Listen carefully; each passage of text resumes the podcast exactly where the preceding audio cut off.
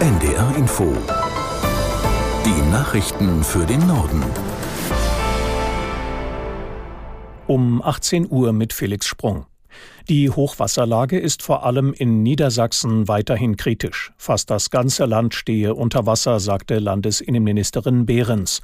Aus der NDR Nachrichtenredaktion Sven Kuhnen. Wir haben eine sehr, sehr angespannte Lage, so die SPD-Politikerin. Die rund 100.000 Kräfte von Feuerwehr und technischem Hilfswerk seien praktisch überall im Einsatz. Die Hochwasserlage verschiebt sich inzwischen etwas. Es gehe derzeit vom Harz Richtung der Landkreise Celle und Oldenburg, sagte Landesbranddirektor Rohrberg. Cuxhaven und Bremerhaven sind bislang nicht so stark betroffen. Bei Sandkrug im Landkreis Oldenburg unterstützt die Bundeswehr den Einsatz. Hier ist ein gefährdeter Deich schlecht zugänglich. Per Helikopter wurden Big Bags, also große Sand Sandsäcke zu den bedrohten Stellen gebracht. Weiter angespannt ist die Hochwasserlage laut Verwaltung auch in Lilienthal und auch in Pferden sind die Helfer im Dauereinsatz. Hier steht die Altstadt unter Wasser und die Standfestigkeit von Häusern scheint bedroht. Inzwischen wurde die Südbrücke über die Aller gesperrt. Russland hat die Ukraine offenbar mit der schwersten Angriffswelle seit Kriegsbeginn überzogen. Nach neuesten ukrainischen Angaben wurden dabei mindestens 30 Menschen getötet und mehr als 130 weitere verletzt. Aus der NDR Nachrichtenredaktion Pascal Küpper. Der ukrainische Präsident Zelensky gab an, dass Russland mit mehr als 100 Raketen angegriffen habe. Die meisten davon seien abgewehrt worden. Trotzdem meldeten mehrere Städte Todesopfer und viele Verletzte, weil unter anderem Wohnhäuser getroffen worden seien. Stellenweise kam es auch zu Stromausfällen. Die humanitäre UN-Koordinatorin für die Ukraine, Brown, sprach von einer hasserfüllten Welle von Angriffen auf Wohngebiete. Die ukrainische Regierung wirft Russland vor, nicht nur die Energie, sondern auch die soziale Infrastruktur ins Visier zu nehmen. Die polnische Armee hat offenbar den Flugkörper identifiziert, der in den Luftraum Polens eingedrungen ist. Nach Angaben eines Militärsprechers handelte es sich um eine russische Rakete. Das Geschoss habe weniger als drei Minuten lang den Luftraum im Südosten Polens durchflogen und sei dann wieder Richtung Ukraine abgedreht.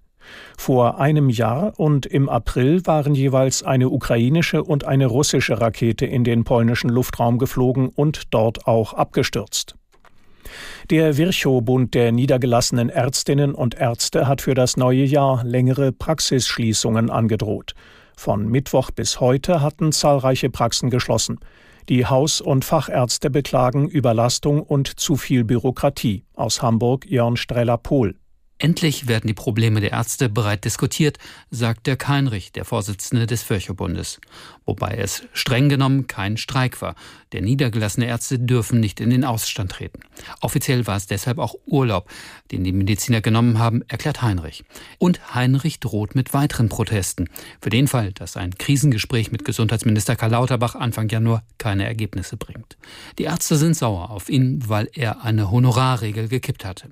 Außerdem fordern sie ein Ende des seit Jahrzehnte geltenden Honorardeckels.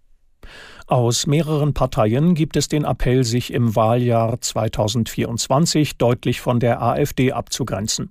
Berlins regierender Bürgermeister Wegner von der CDU sagte Zeit Online, dabei dürfe es kein Wackeln geben. Die Union müsse dies immer wieder klar machen. Grünen-Chefin Lang forderte im Tagesspiegel, vor allem im Osten präsent zu sein. Dort müssten die Parteien ansprechbar sein und den Menschen konkret sagen, warum es sich vor Ort lohne, demokratisch zu wählen. Bundestagsvizepräsidentin Pau von den Linken nannte es eine Katastrophe, den Feinden der Demokratie per Wählerstimme noch mehr Mittel in die Hand zu geben, um die Demokratie zu bekämpfen. Im kommenden Jahr werden das Europaparlament sowie die Landtage in Sachsen, Brandenburg und Thüringen neu gewählt. In der Passauer Innenstadt ist ein Lkw-Fahrer in eine Gruppe Fußgänger gefahren. Dabei starben eine Mutter und ihre elfjährige Tochter. Drei weitere Menschen wurden schwer verletzt, darunter der neunjährige Bruder des Mädchens. Der Lkw-Fahrer befindet sich in Polizeigewahrsam. Nach ersten Erkenntnissen soll der 63-Jährige einem stehenden Bus ausgewichen sein und dazu seinen Laster auf den Gehweg gelenkt haben. Dort überfuhr er die Passanten. Die Polizei geht nicht von einem Anschlag aus. Das waren die Nachrichten.